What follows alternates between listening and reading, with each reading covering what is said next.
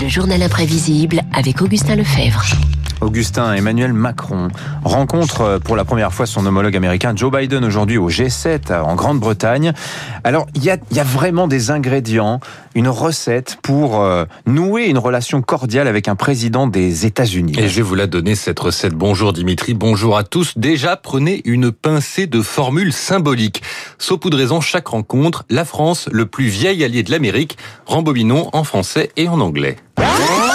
Et Kennedy n'a-t-il pas dit lui-même La France, notre plus vieil ami France was America's first ally. France is our oldest ally. Of America's oldest ally, the Republic of France. Dans l'ordre, Kennedy qui venait voir De Gaulle, Reagan qui s'adressait à Mitterrand, Obama à François Hollande, puis Trump à Emmanuel Macron. Il y en avait d'autres, j'ai laissé de côté les mots doux entre Chirac et Bush, difficile à trouver, le premier ayant refusé de se lancer aux côtés du second en Irak. Alors il y a un autre ingrédient, la langue. Celle de Shakespeare, ou plutôt celle de Philippe Roth, Hemingway ou Kerouac quand on célèbre l'amitié entre les deux pays, ne pas hésiter à le faire en anglais, ou plutôt si, peut-être qu'il faut hésiter. In honor of uh, the United States of America, of the President Barack Obama, long live the United States. J'ai rien compris, monsieur Hollande, je suis désolé, on recommence? Long live the United States. Longue vie aux États-Unités. S'il vous plaît, monsieur Hollande, on essaye encore. Quel temps fait-il à Washington? It's cold in Washington. And I will speak in French. Because I am obliged, I'm obliged to, to do that. Alors François Hollande qui dit qu'il est obligé de repasser au français après avoir dit qu'il fait froid à Washington.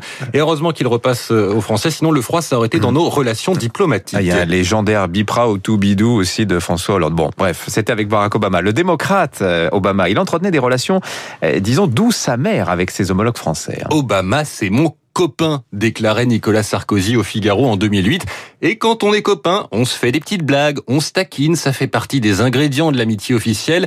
G8 2011, réflexion sur le physique, interdiction de mal le prendre sous peine, sous peine de crise diplomatique. L'occasion pour moi de féliciter Nicolas et Carla pour l'arrivée du nouveau petit Sarkozy, Julia.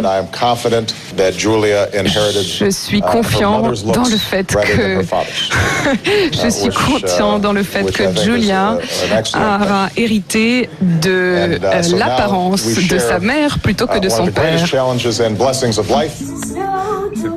Alors aujourd'hui, la petite Julia a 10 ans, elle chante avec sa maman, mais on ne sait pas si la bénédiction de Barack Obama s'est réalisée.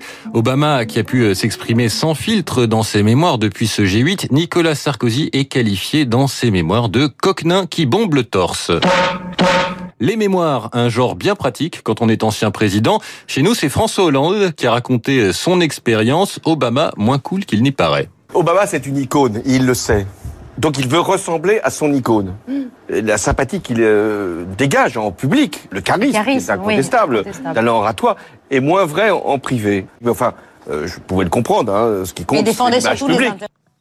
Alors après avoir quitté la Maison Blanche, d'ailleurs, Barack Obama avait annoncé qu'il souhaitait la victoire d'Emmanuel Macron à la présidentielle, mais c'est à son successeur, hein, Donald Trump, euh, qu'a eu affaire notre chef de l'État actuel. hein. Et vous le savez, pour bien commencer une relation, rien de tel qu'une franche poignée de main, un moment toujours scruté qui se transforme parfois en épreuve sportive. Attention, top, c'est parti. Belle poigne française, chérage très américain en France. Oh là là, oui, Trump, Trump, il abandonne. Victoire par KO après 6 secondes de combat.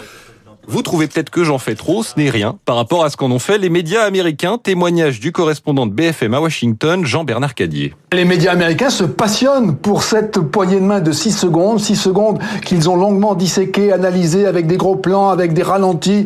La chaîne CBS parle de la bataille de la poignée de main. Newsweek explique que Donald Trump est connu pour ses poignées de main viriles. L'agence Bloomberg qui écrit aussi que ce genre de compétition devant les caméras n'est parfois pas très éloigné de la cour de récréation. Deuxième rencontre le 14 juillet de cette année 2017. Trump invité d'honneur du défilé.